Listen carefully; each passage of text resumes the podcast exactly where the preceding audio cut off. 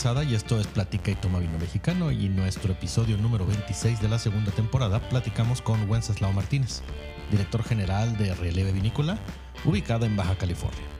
Con él platicamos de los inicios de relieve, el terruño que tienen, sus características y cómo todo esto se ha conjuntado para dar la expresión de los vinos que hacen el día de hoy. Ven, vamos a platicar.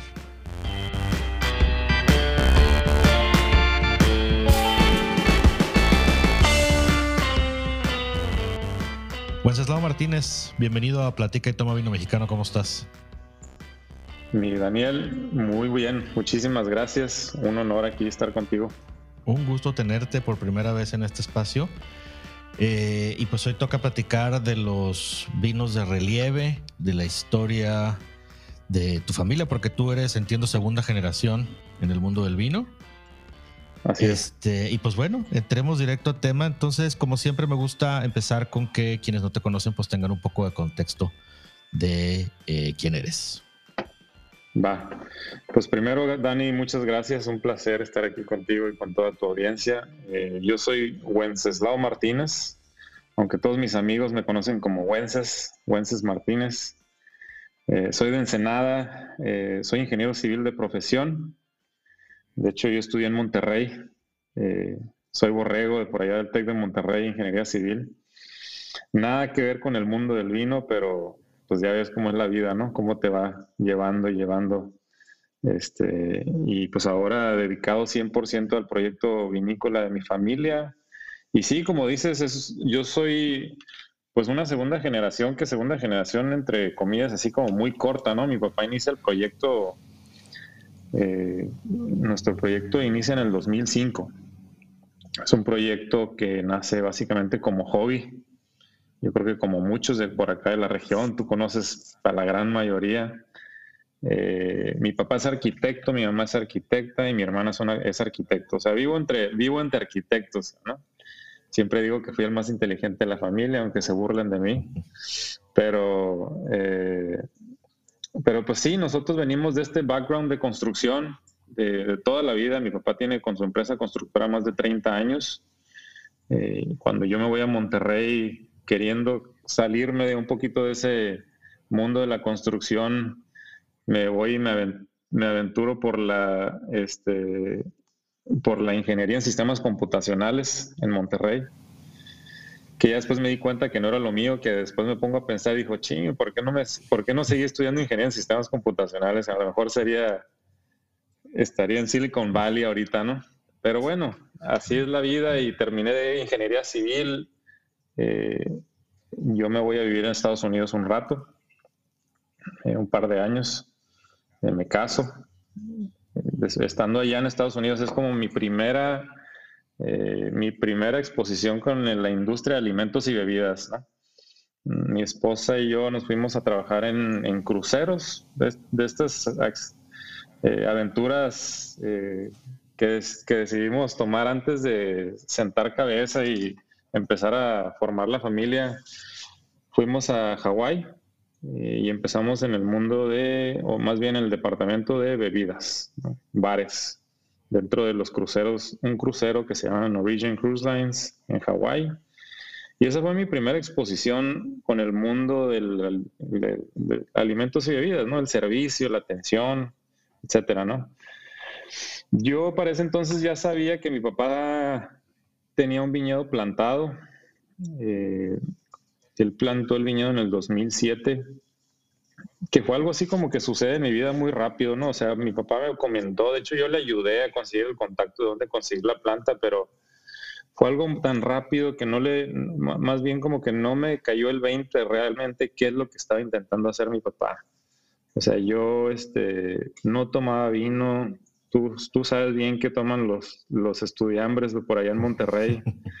este, no tomaba vino, tenía muy poco contacto con él. Mi papá siempre tenía vino en su, siempre tenía vino en su, en casa. O sea, siempre tenía vino en casa, comíamos, él comía con vino, me daba a probar vino, pero la verdad era algo así como que, híjole, esto no es lo mío, jefe, ¿no? O sea, como que no, nunca tuve ese interés por meterme más al mundo del vino en esos entonces.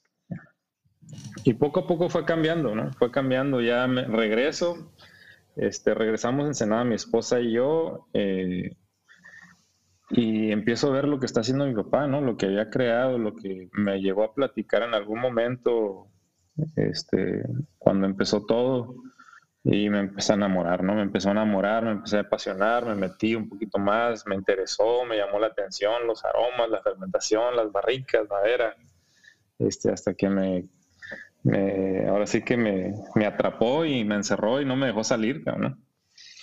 Y es así como mi acercamiento, en pocas palabras, al mundo del vino. O sea, es un proyecto 100% familiar eh, que nace por el gusto de mi papá por hacer vino y pues ahora me toca a mí retomarlo, ¿no? Y más bien cuando te digo que una segunda generación de poco tiempo, porque mi papá, aunque él, él está presente y él está y él, y él, y él opina y él me dice y él, y él, me dice qué le gustaría tener, eh, pues básicamente él estuvo a cargo del proyecto como unos cinco años, entre él y un amigo que era hacer vino para camaradas y familia durante cinco años y ya después yo retomo todo el proyecto. Y ahí vamos, ahí vamos, ahí vamos. Oye, y ahorita eh, dices, eh, estás totalmente metido en, en, en el negocio relieve igual, y tu papá ya ¿Te pasó, por decir la estafeta de alguna manera, o sigue involucrado como, o sea, siguen involucrados en familia dentro de la, de la vinícola? Sí, yo estoy, yo estoy 100% a cargo del proyecto. Eh, cuando yo llego a Ensenada, yo me involucro en el proyecto de la construcción, eh, que mi papá ya tiene más de 30 años con él.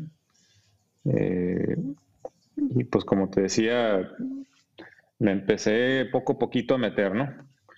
Después de este lapso de años, yo me hago cargo de la producción, específicamente de la elaboración de vino. Pasaron dos años donde yo estaba indirectamente en el proyecto y estuve muy metido en el tema de, producción, ayudando, que, apoyando, opinando, aprendiendo. Eh, y a partir del 2000, o sea, yo llego a Ensenada en el 2008. En el 2010 eh, me hago cargo de la producción por completo, ¿no?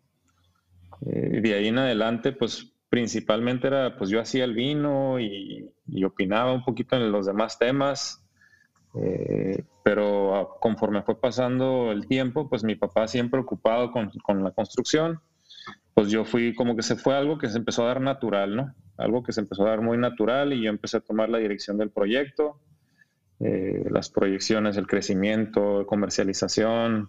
Tú sabes, ¿no? Una pequeña empresa familiar, uno es contador, este, administrador, podador, de todo, ¿no? Entonces, eh, pues así fue, así, así fue mi proceso de,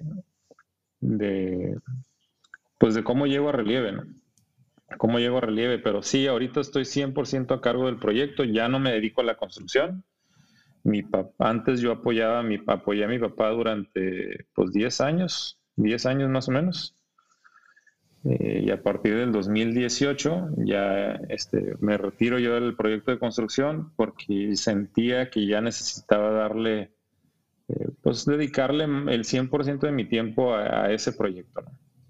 darle más forma, más solidez, este, en todos los aspectos, ¿no? Comercial, enológico, eh, en el viñedo, etcétera, etcétera, etcétera. Oye, pues empecemos donde, bueno, continuemos donde empieza todo, que es en el viñedo. Este, platícanos de los viñedos o el viñedo que, que, forma eventualmente al vino de relieve. Pues mira, eh, relieve mi papá inició haciendo vino en el 2005 y toda la uva fue comprada inicialmente, ¿no? En el 2007 es cuando se planta nuestro viñedo. Yo estaba viviendo en Estados Unidos, sabía muy poco de vino eh, y él me habla en una ocasión, este, digo, siempre platico esta historia porque es como que fue, fue como una etapa donde se entiende claramente que yo no sabía nada de vinos, no en ese momento me habla mi papá y me dice, oye, Wences, este, necesito que me ayudes a comprar vides.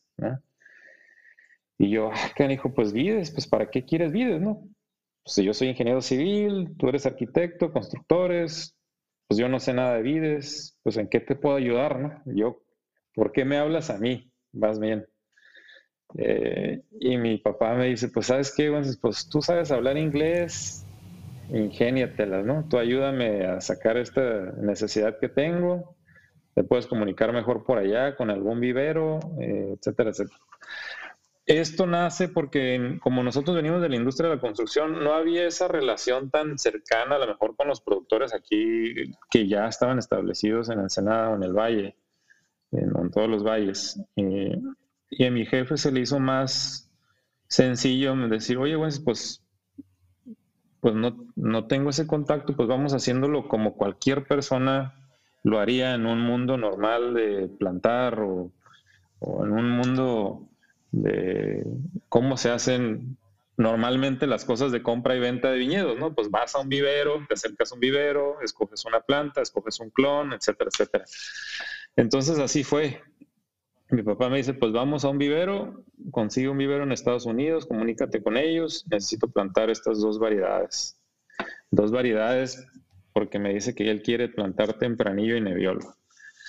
Cuando a mí me dice tempranillo y neviolo, pues más confundido que ¿no? O sea, no sabía nada del agua tempranillo, no sabía nada de la neviolo, yo, y yo lo cuestiono y le digo, oye, ¿por qué no un cabernet? ¿Por qué no un merlot? Una uva más conocida. Y, él me decía, no, no, no, no, no, las uvas Nebbiolo y Tempranillo son las uvas que se están dando mejor acá en el valle.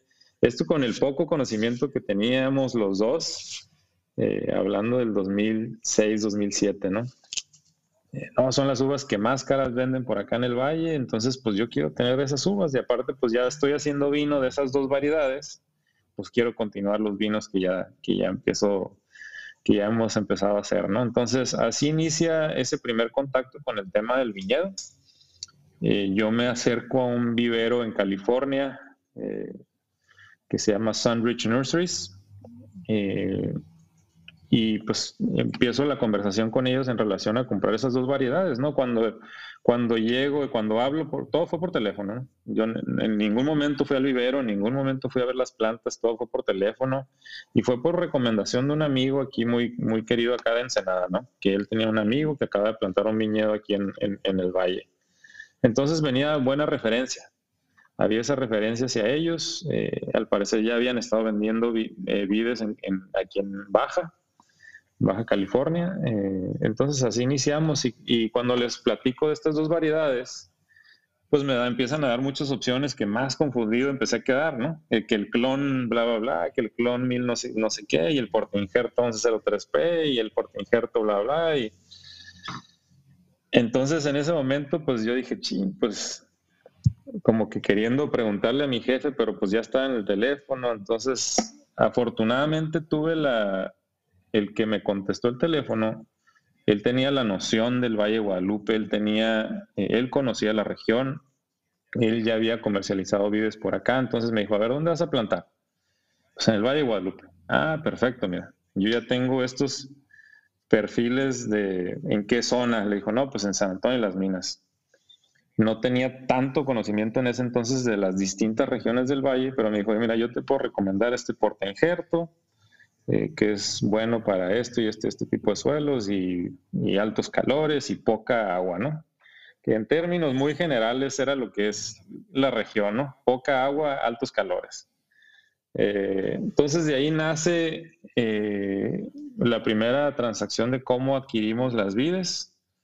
No sabíamos el mundo que nos, el, mundo de, requisitos y de broncas que nos íbamos a meter al querer cruzar la frontera con, con vides, ¿no? Nosotros estábamos acostumbrados a cruzar maquinaria, herramientas de construcción y entre comillas ya decíamos, pues ya tenemos el know-how de, cómo, de, cómo importar eh, cosas de Estados Unidos, pero cuando pues, nos damos cuenta de que importar una planta, pues no era lo mismo, eh, pues ahí fue cuando empiezan estos primeros este, roces con el tema de la industria, ¿no? Todos los problemas que te empiezas a, topar con la industria, con el viñedo, con tener un viñedo más bien.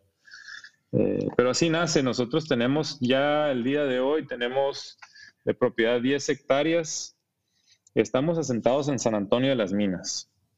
Eh, somos de los primeros viñedos, o sea, de Ensenada hacia el Valle de Guadalupe, somos de los primeros viñedos. Básicamente estamos como a unos 15 minutos de la ciudad.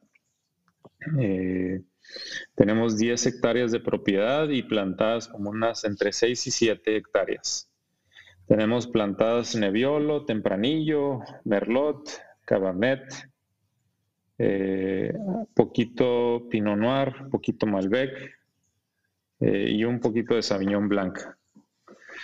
ya no tenemos tanto espacio para crecer en nuestra propiedad, aunque seguimos creciendo con las variedades que más comercializamos, en este caso el Tempranillo y la Merlot, eh, pero ya estamos viendo otros lugares donde poder crecer más. Pero en pocas palabras, eso es, eso es el viñedo relieve. Este, corrígeme si me equivoco, pero para quienes no ubican, es eh, San Antonio de las Minas, ¿podrías decir de alguna manera que es la entrada o el inicio del Valle de Guadalupe? Sí, eh, hay diferentes perspectivas de, de, dónde a dónde es el Valle de Guadalupe, ¿no? Eh, que si bien no hay un pueblo, no hay un municipio, no hay un poblado que se llame Valle de Guadalupe como tal, son tres delegaciones las que comprenden todo el Valle de Guadalupe, que es, o esta zona al menos, que es San Antonio de las Minas, ¿no? que es el primer, la primera delegación en la carretera que te lleva de Ensenada hacia Tecate.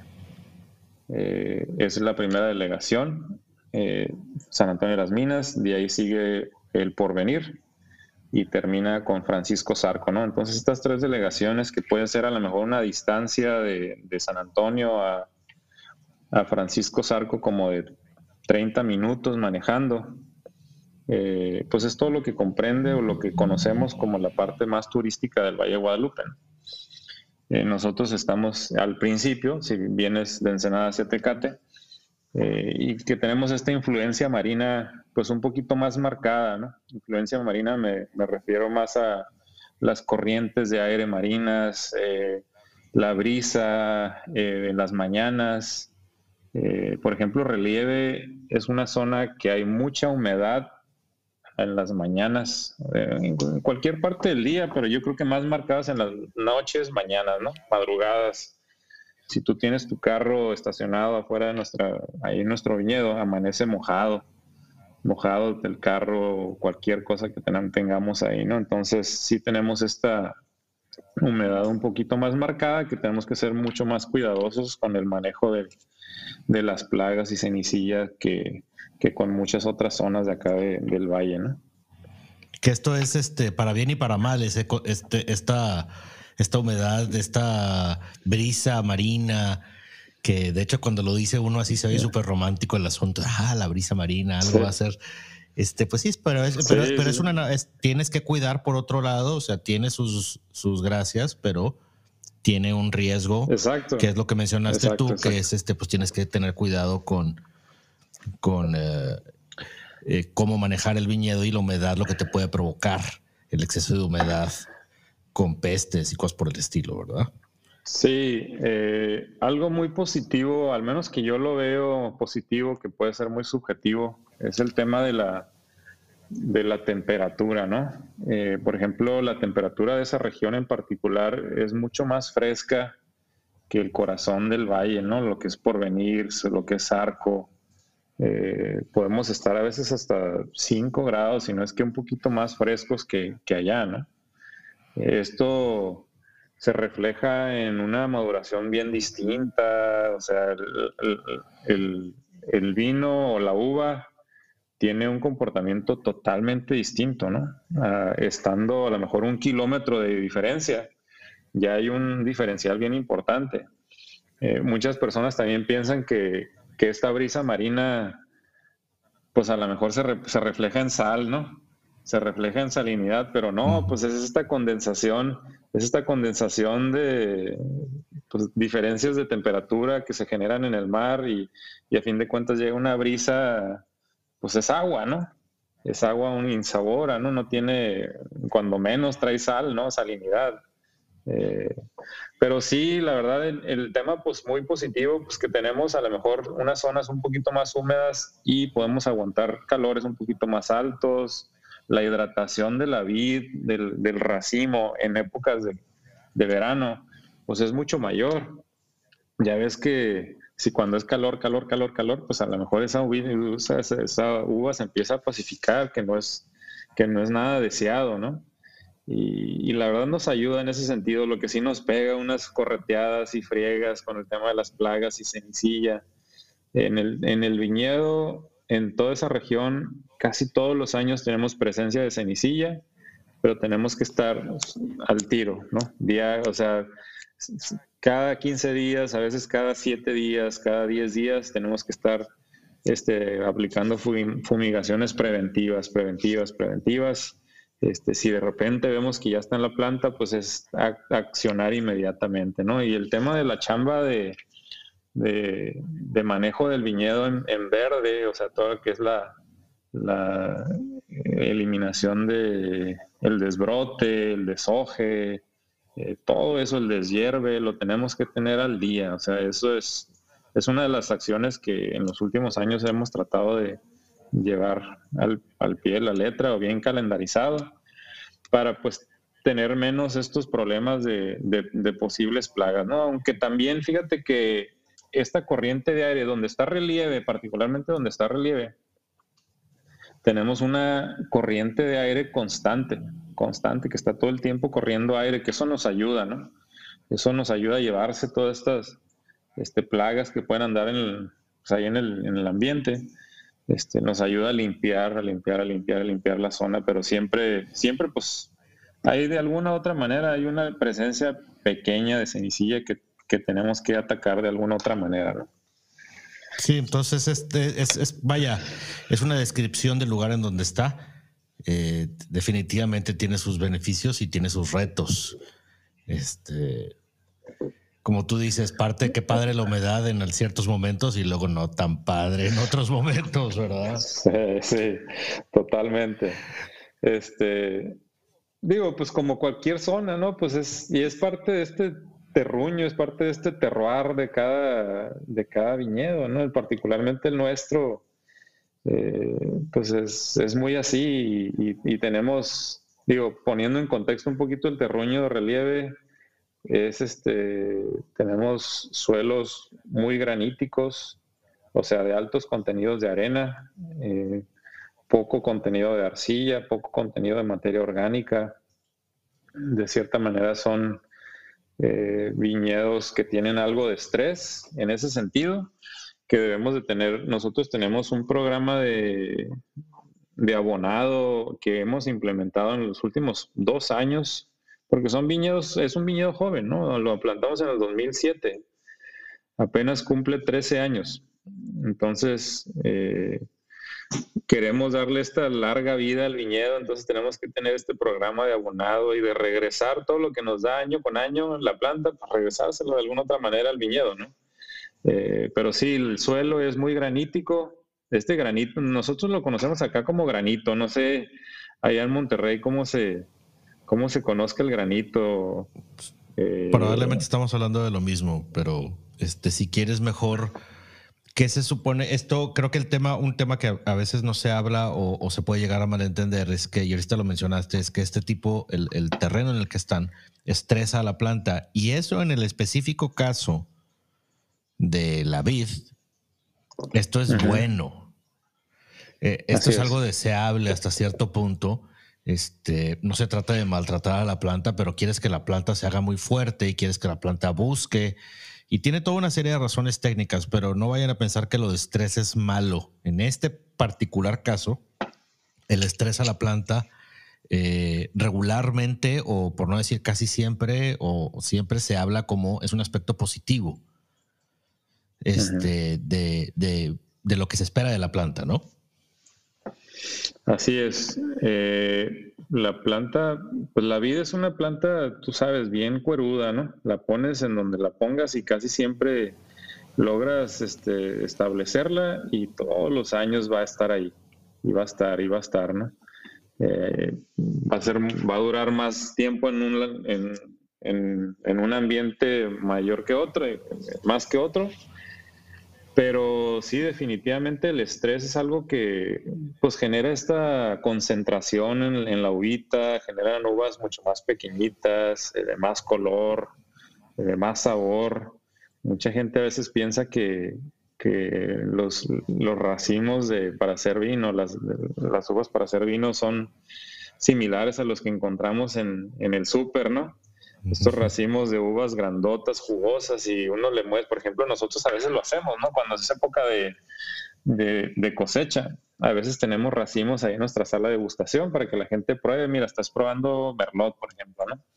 Y le mostramos un poquito de los racimos de Merlot para que lo pruebe y se lleve una idea de lo que, de lo, de lo que era, eh, lo que está tomando y se llevan esa sorpresa de que, ah, no manches, mira, qué tan, tan pequeñita es. Yo pensé que era mucho más grande y más jugosa y qué dulce, ¿no? Dicen que es demasiado dulce, ¿no? Porque tenemos esta, eh, pues esta información de la uva de súper que son no tan dulces, ¿no? Es mucho, mucho menos dulces. Sí, y, físicamente medio se parecen, pero no la vas a ver nunca en el súper, o sea, nunca te la vas a topar como para comprarla porque es, un, es una uva un poquito más compacta. Este eh, no, tiene nada que ver, vaya, ni en tamaño, ni en forma, ni en sabor, ni nada. Y ahí como dato curioso, pues es que dentro del mundo de las uvas, eh, creo que el, número global anda alrededor de las 5.300, 400 tipos de, variedades. Y luego ya entrando a las que pueden producir vino, creo que el número anda por ahí rondando los 1.500, 1.600 variedades identificadas. Y hay, hay por ahí de seguro hay en algunas cualquier cantidad de pleitos internacionales añejos y contemporáneos acerca de cuál es cuál, o si sí o si no, pero por ahí anda el número.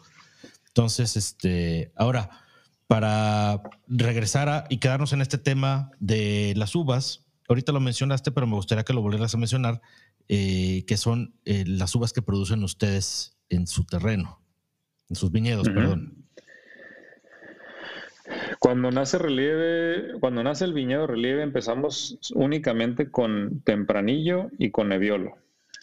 Eh, los que no conocen estas dos variedades de uva, pues tempranillo es la uva por excelencia española. Esta, vinos famosos de La Rioja, eh, tempranillo, y pues el vino o el nombre del tempranillo nace por, eh, por esta temprana maduración que generalmente es esta variedad, ¿no? No significa, por ejemplo, el otro día estaba platicando ahí con un cliente. Eh, yo pensé que eran de temprano, eran se cosechaban, bueno, sí tenía esa razón de que se cosechaban temprano, pero él pensaba que eran, iban a tendían a ser vinos más jóvenes y más este, frescos, ¿no? Sí, no tiene nada que ver con eso, es el ciclo. Eh, exactamente, nada, nada, nada que ver con eso de, de porque es temprana va a ser más joven, ¿no? No, para nada. Eh, y la uva Nebbiolo, eh, pues que fue la segunda uva que se planta, eh, nosotros tenemos un clon, pues clon italiano, muy distinto al, Nebbiolo que, se encuentra por el, valle.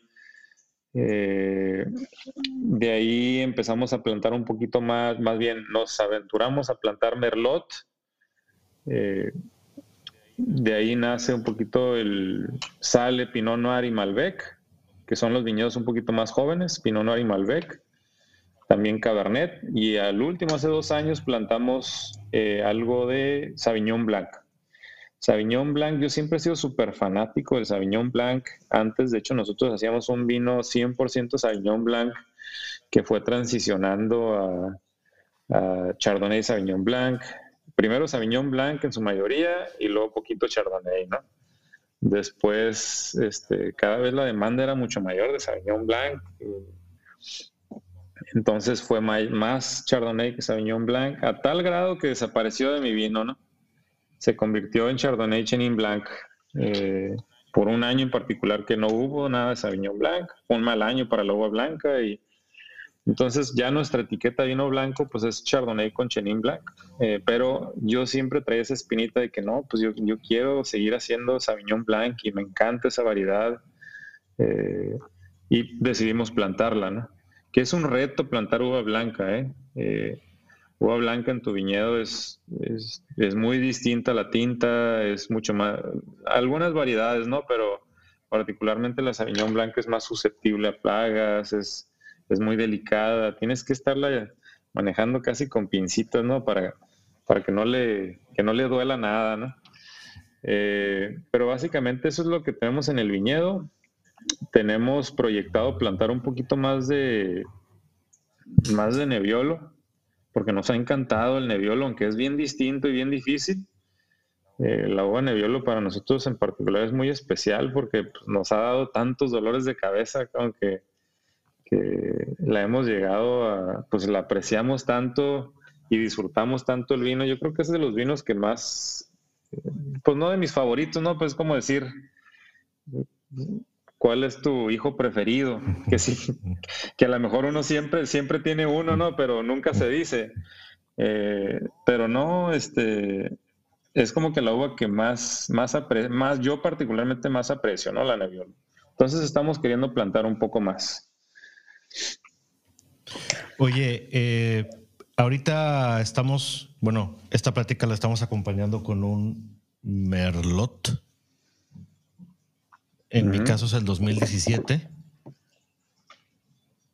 Yo también, Merlot 17. De San Antonio de las Minas dice en la etiqueta eh, que trae 12 meses de barrica. Si ahorita quisieras elaborar al respecto y trae aquí una gráfica muy bonita este, para la gente que nos gustan las gráficas de el del perfil eh, organoléptico, eh, de pues, por donde en teoría está el balance de aromas y sabores eh, y la acidez. Aquí gráfica está interesante de ver. Una, una etiqueta muy bonita y que en este caso también viene con una medalla de oro del concurso internacional Ensenada Tierra de Vino. Sí, este Merlot, eh, pues es nuestro, Merlot lo plantamos nosotros en el 2009 es un viñedo que cumple 11 eh, años, ¿no? Este año cumplió 11 años.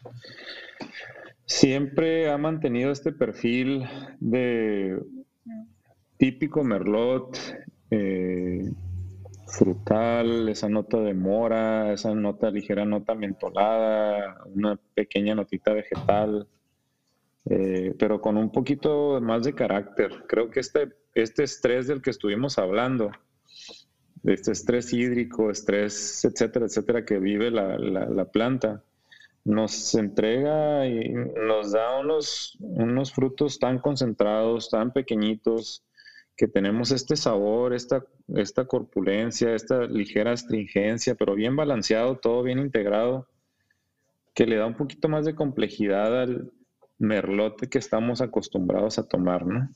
al menos el merlot del mundo, no hablando del merlot mexicano, porque el merlot, por ejemplo, el merlot californiano, que nosotros de acá del norte tenemos, podremos tener un poquito más de, contacto con él, pues tienden a ser merlots un poquito más frutales, más amigables, o, o más bien pensando en el anaquel de botellas de 10 dólares para abajo, 8 dólares, eh, te encuentras con vinos eh, o con merlots muy amigables, muy tomables, ¿no?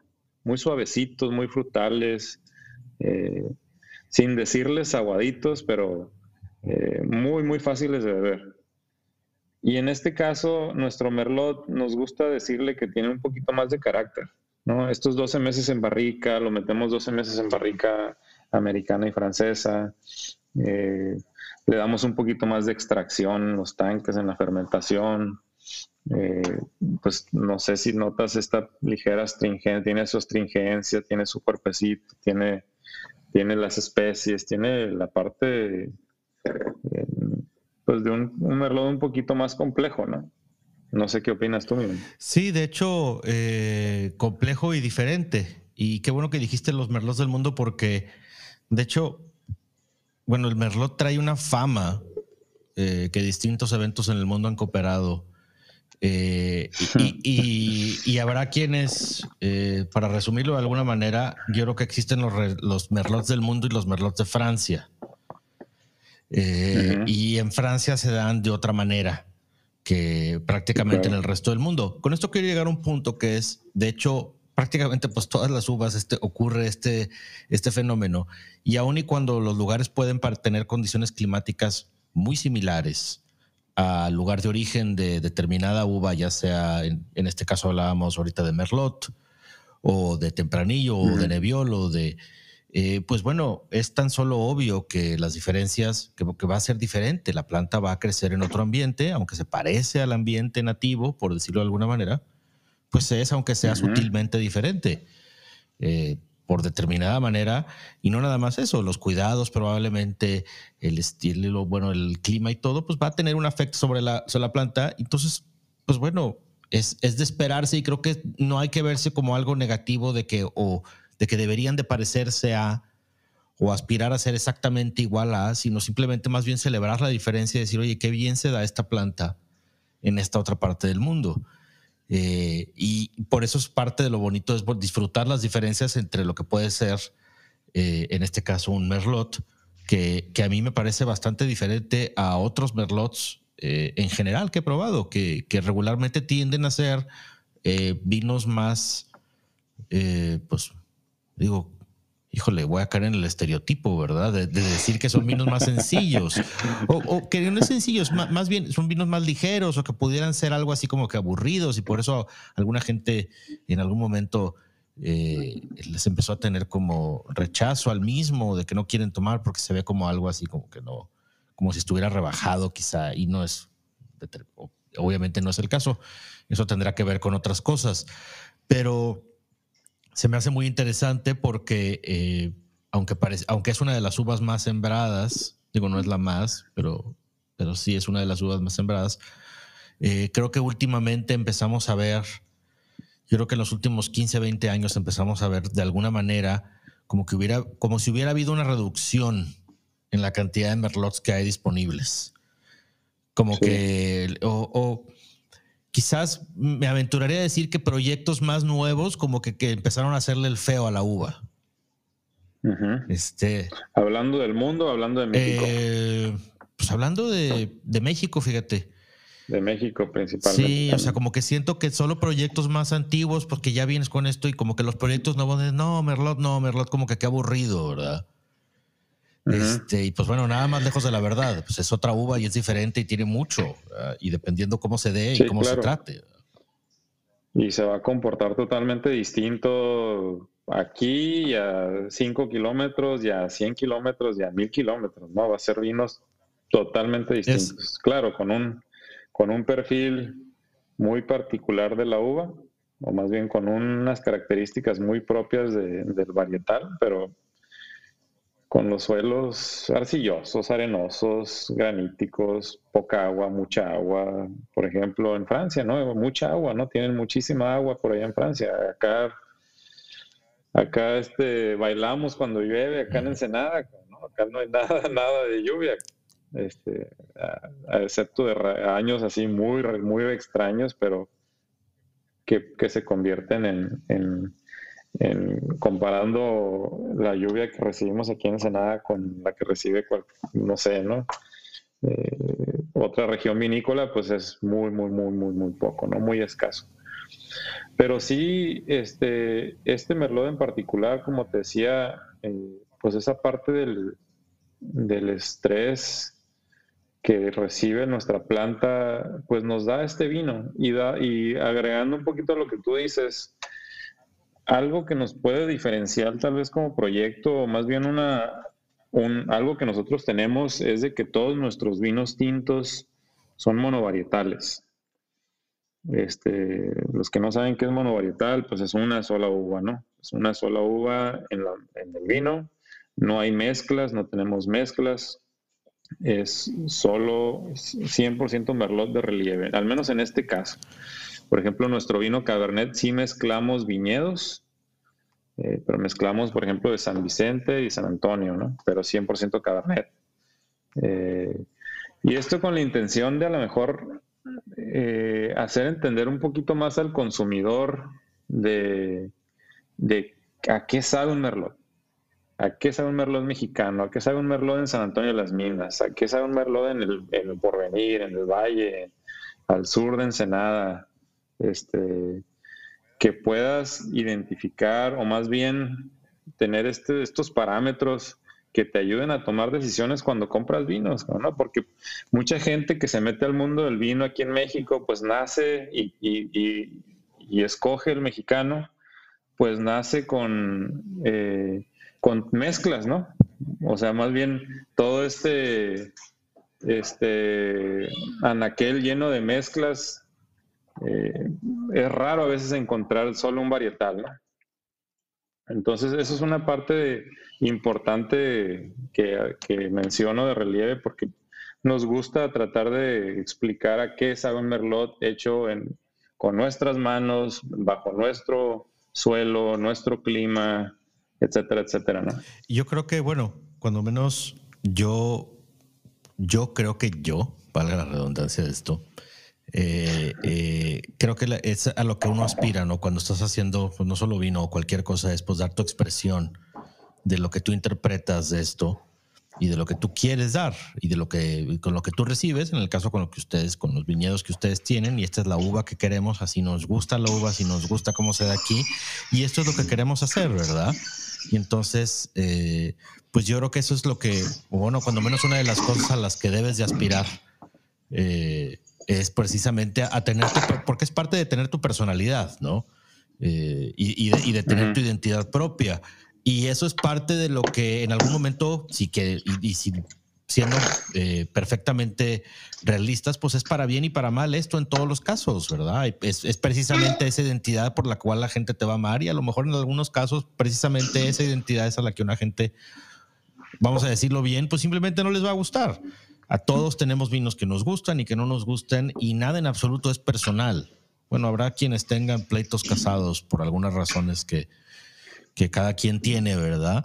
Pero en la realidad del asunto, o sea, o la mayor parte de las veces, salvo esas excepciones que cada quien puede perder el tiempo en eso, si bien decide, eh, pero que a mí se me hace inútil el asunto, pues simplemente no, si no te gusta, no tomes el vino y ya, ¿verdad?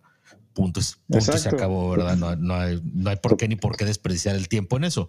Pero eh, esto creo que lo de tener una identidad muy marcada y de, decir, oye, nosotros queremos precisamente hacer este merlot, queremos enseñar que es un merlot hecho en, este lugar, en estas condiciones, como nosotros lo interpretamos, eso es precisamente lo que creo que en algún momento ayuda más a la gente a tener, un, como dijiste, una referencia de, de compra, decir, ah, mira, en este caso, hablando precisamente de este merlot que estamos tomando, decir, ah, yo ya sé que el merlot de estas personas, de esta vinícola, es bla, bla, bla, bla, y por eso me gusta. Porque cada quien va a tener una manera de describirlo, ¿verdad? Cada quien va a tener una manera de, de, de, pues hablar del, del vino, de, cómo lo disfrutó, de a qué le supo, y, y, y en eso eh, decides si te gusta o no te gusta. Y eso, como dices, qué padre, porque eh, precisamente, si no luego, cuando los vinos carecen de identidad, pues se parecen a cualquier cosa. Y luego se mezclan, en, se mezclan entre todo lo que hay, ¿verdad? Y pues ya es. es, difícil entre, si de por sí, en una buena tienda de vinos, o bueno, cualquier anaquel de vinos, estás viendo cualquier cantidad de etiquetas y te puedes perder en ese mar de etiquetas. Eh, y, y, pues sí, habrá vinos que tienen este, cada uno sus cosas, pero es, se agradece mucho, vaya, en mi caso, cuando menos, cuando los, las vinícolas tienen muy claro cuál es la personalidad y cuál es la identidad de sus vinos.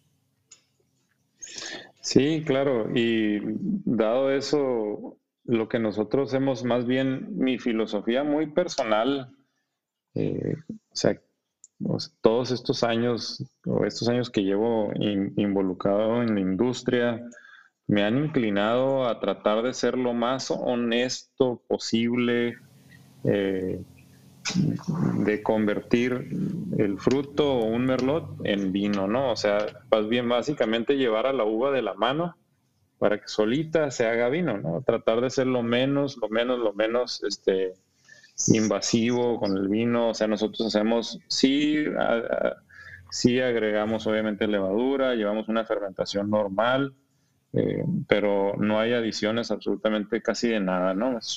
levaduras, sulfitos, algo de nutrientes para la levadura y hasta ahí, ¿no?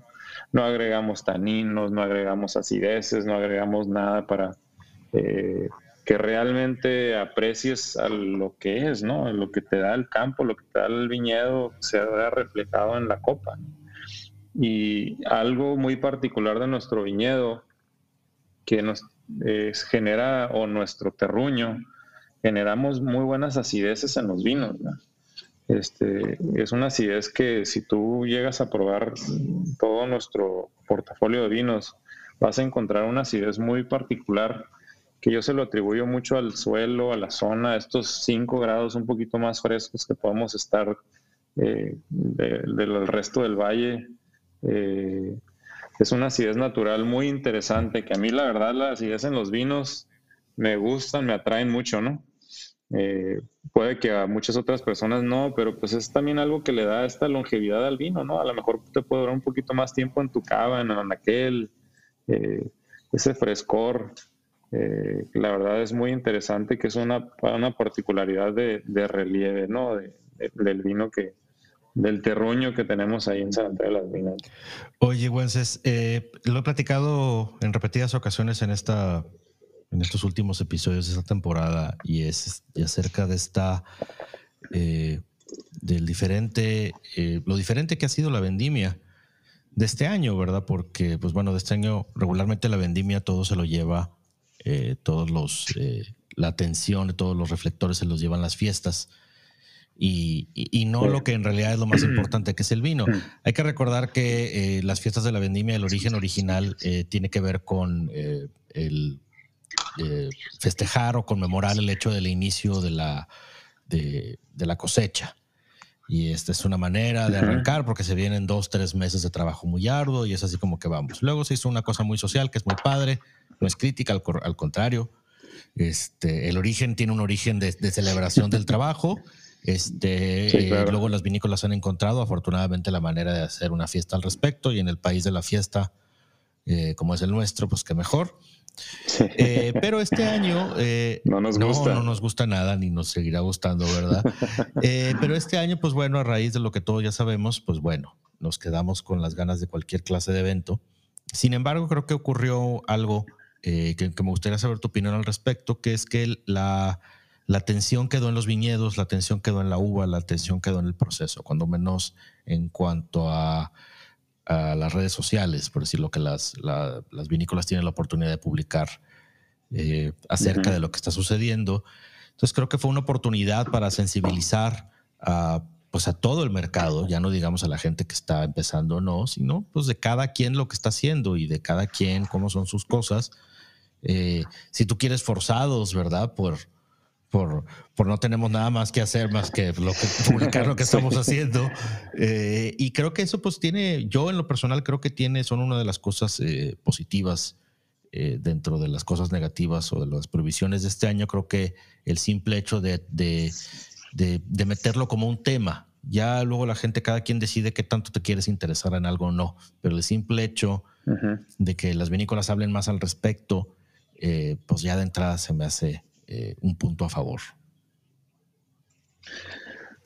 Pues mira, si como todos sabemos no fue un año tan complejo, distinto, eh, difícil, a lo mejor muy bueno para otros, malo para algunos.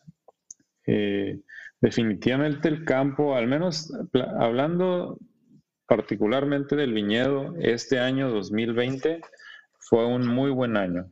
Eh, hablando de relieve, ¿no? Eh, tuvimos una cosecha excelente, excepcional, buen volumen, buena cantidad de uva. Eh, la sanidad del viñedo fue muy buena. Estos trabajos preventivos que te digo que andamos y andamos haciendo, ahora los hicimos mucho más, ¿no? O sea, estábamos más atentos, más presentes. si bien nuestras salas de degustación cerraron por tres meses, fuimos afortunados de, de, no, de tener la posibilidad de no descansar a personal. Este, todos, a excepción de unas personas que ellos venían de fuera y que, pues, básicamente sus papás les dijeron, oye, te regresas porque pues no vas a estar allá solo, que andaban haciendo prácticas profesionales, que estaban entrando a la sala de degustación. Esa fue la única razón, ¿no? Pero Eh, de ahí en fuera todo el personal siguió laborando y, ¿qué terminamos haciendo? Pues nos vinimos al campo, nos fuimos al viñedo y, algo que a mí, que yo disfruté mucho, es estar, caminar más el viñedo, estar más presente en el viñedo. Estuvimos muy atentos en el viñedo, que todos los años lo estamos, ¿no? Pero, pero pues yo no traía esos pendientes a lo mejor del, oye, el parte comercial, ¿cómo vamos? ¿Qué estamos haciendo? Que sí, traía los pendientes de, oye, hay que pagar nómina, ¿no? Pero, pero de, ahí en fuera, pues todo el trabajo que estuvimos haciendo fue en el viñedo, en el campo. Fue una experiencia muy padre para, esto, para los chavos nuevos que se sumaron al proyecto de relieve en el área de degustación. Les tocó vivir la parte del campo. Físicamente ellos me ayudaron, trabajaron en el viñedo, eh, aprendieron muchos de, las, de los trabajos que se llevan en el viñedo, desde todo esto que te decía, ¿no? La, la, poda en verde, el desoje, aunque obviamente no lo hicimos todo nosotros, ¿no? Porque generalmente tengo equipos o cuadrillas especializadas que vienen y, y hacen esa parte, pero, pero de alguna otra manera ahí estuvimos y ellos lo vivieron y lo hicieron también, ¿no? Entonces, sí, definitivamente estuvimos más cerca del campo, disfrutamos más esta, esta, esta pues no la cosecha, ¿no? De este, este, este, año, 2020 en el viñedo, porque fue un año aparte, pues muy bonito, ¿no? El año pasado fue un año también bueno, no tan bueno como este para mí, para, mi perspectiva. Eh, por ejemplo, en el viñedo, el viñedo necesita buen invierno, por ejemplo necesita buen invierno, necesita dormir, necesita descansar bien, entrar en esta, en esta etapa de dormancia. Eh, y necesita, para esto necesita frío, buen frío, ¿no? Este año hubo bastante frío, eh, o, al menos duró un poquito más de tiempo. Eh, y eso se reflejó en la producción, ¿no? Se, se vio muy buena producción, se vio muy buena calidad de producción. pero sí, de ahí en fuera, aparte, digo, pasando un poquito al, lado comercial, eh, pues sí fue algo complicado, yo creo que como, como muchos, eh, si bien Relieve no tiene tanta presencia en el autoservicio, que si se habla o se dice que la, la, venta del autoservicio pues fue muy positiva, si no es que a lo mejor creció, la venta de alcohol en el autoservicio creció. Eh, Relieve no tiene esa presencia de autoservicio, ¿no? Más en tienda especializada, en centros de consumo, eh, y pues sabemos que todo el centro de consumo cerró, las salas de degustaciones cerraron. Entonces sí fue algo complicado durante dos, tres meses que, pues que sí, básicamente la venta que correteábamos por acá de, directo a casa, se, abrió un canal bien distinto, ¿no? Que, que nunca habíamos explorado, el, el de yo te lo llevo a tu casa y y compra directa y te entrego a tu casa a partir de tantas botellas. Aquí en Ensenada teníamos la entrega desde una botella, ¿no? Si tú hablabas, una, oye, quiero una botella para comer, cenar con mi familia, relieve te la lleva, ¿no? Que la verdad eso fue muy positivo. Este, hace, como que se acercó esa parte del consumidor con el productor, el productor llevándote tu, tu vino, tu botella de vino a, a casa. Eso fue como algo muy positivo que apreció mucho el consumidor, ¿no? Lo seguimos haciendo al día de hoy. Este, seguimos entregando aquí en toda la zona costa, Ensenada, Ensenada Tecate, perdón, Tecate, este, Rosarito, este, Playa de Tijuana, Tijuana, entregas gratuitas a partir de un número de botellas, este, a precio de, a precio de bodega, pues cuando alguien quiere este, rellenar sus cabitas, pues básicamente súper conveniente a veces pedirlo por teléfono y no tener que venir al valle, aunque, aunque es buen pretexto querer venir al valle para, para comprar tu y rellenar tus cavas. Uno de tantos pretextos. sí, exacto. Este, pero sí, fíjate que fue un año eh, pues muy interesante que la verdad nos hizo despertar en muchos aspectos, ¿no? El aspecto de, de estar mucho más presentes en el campo, eh, del tener este contacto personalizado con tu consumidor final eh, y el e-commerce, ¿no? que, muchos no lo teníamos. Eh, por ejemplo, nosotros nos aventuramos, ya, ya tenemos, nuestra, tenemos presencia en Amazon, eh, este monstruo de e-commerce pues ya tenemos vino en, o sea, si tú te metes a Amazon, puedes comprar vino por Amazon desde una botella de relieve, ¿no? Y casi al mismo, al mismo precio de, que lo encuentras en Anaquel, entonces súper, súper padre eso, ¿no? Entonces, este, fue un año interesante que nos ayudó a aprender un montón de cosas. Y en el lado del turismo, eh, pues ahora que ya hemos eh, estado activos ya por un par de meses, pues ha sido positivo también, por, positivo por el lado de que nos ha visitado mucho el turismo regional, el turismo de Tijuana, el turismo de Mexicali, el turismo de Ensenada, que a lo mejor antes no venía tanto y creo que ahora están disfrutando de su Valle de Guadalupe como nunca antes, ¿no? Entonces eso ha sido súper padre, súper bueno.